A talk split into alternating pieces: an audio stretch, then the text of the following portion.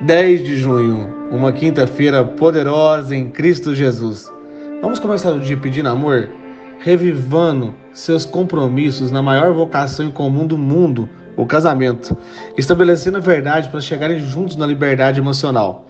Pai Celestial, nos dê oportunidade para buscarmos sabedoria, comunhão com as pessoas que a gente ama, que consigamos ser parceiros, sair da nossa vontade egoísta em uma zona de preguiça ou de conforto para buscarmos o longo prazo da construção da felicidade. Ei, escuta com muita atenção. Não há fracasso pior que não tentar coisas diferentes. Conhecereis a verdade, e a verdade vos libertará. Está escrito em Oséias, capítulo 4, versículo 6. Meu povo foi destruído por falta de conhecimento, uma vez que vocês rejeitaram o conhecimento. Não existe resultado sem esforço. Até para amar você tem que aprender a servir. Na sua área profissional, para ter um emprego melhor ou uma equipe maior, verdadeiramente você tem que ser conhecido como um ser humano de honra. E a nobreza de uma pessoa está em servir, na nobreza em servir. Quando chegar no final do dia hoje, escreve o que você serviu. Afinal, quem não serve, não serve para nada. Vou te contar uma história. Existe um leão que ele estava caminhando por uma grande floresta, forte, alto, caminhando, todos os animais morrendo de medo. Ele percebeu que um dos animais não correu dele, uma raposa, sem as quatro patas. Ele olhou aquilo e disse: Ah, não tem nem graça comer essa raposa. Mas quem está cuidando dessa raposa? Como que essa raposa está viva até hoje? E veio um estralo na mente dele: É Deus. Ah, então vou esconder aqui também.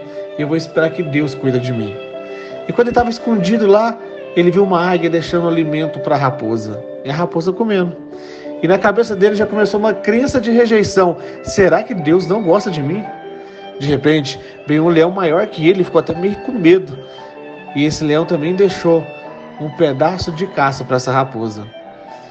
Ele já quase desfalecendo, quase no, morrendo de, de tanta fraqueza. Ele falou assim: É Deus, você não gosta de mim gosta mais da raposa.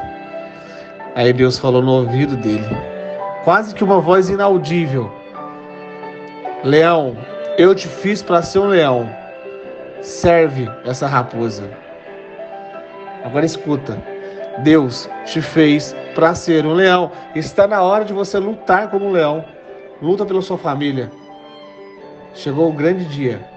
Casal inteligente prosperam juntos. Procure seu anjo e já garante uma noite de aquecimento para o Dia dos Namorados. Um evento totalmente preparado para você e seu relacionamento. Últimas horas para você se inscrever e participar desse avivamento do amor. Posso te esperar?